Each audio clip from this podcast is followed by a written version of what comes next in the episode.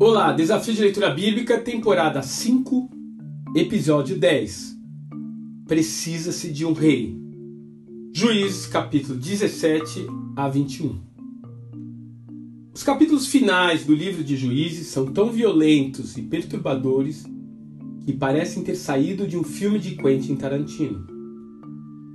Temos nessas narrativas uma imagem da decadente situação a que os filhos de Israel haviam chegado são histórias que envolvem idolatria, abuso sexual, extermínio de cidades e acabam culminando com uma guerra civil dentro da nação.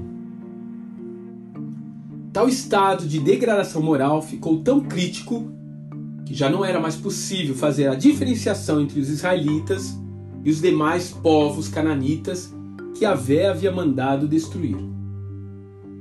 Tudo porque eles optaram em dar as costas ao Deus de seus pais.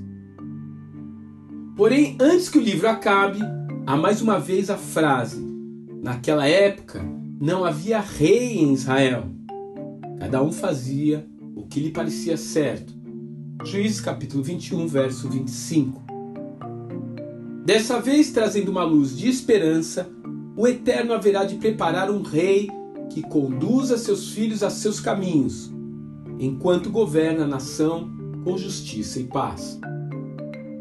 Esse versículo expressa o anseio das pessoas piedosas por alguém que viesse a pôr ordem no caos da iniquidade e injustiça. Esse apelo profético, de certa parte, foi cumprido na pessoa de Davi, o rei que edificou Jerusalém como centro político e espiritual da nação. Mesmo assim, Davi ainda não foi o rei que restaurou definitivamente o reino de Deus na terra.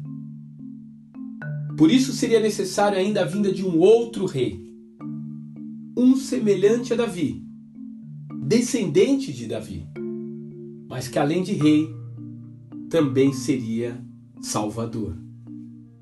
Que Deus te abençoe e até amanhã.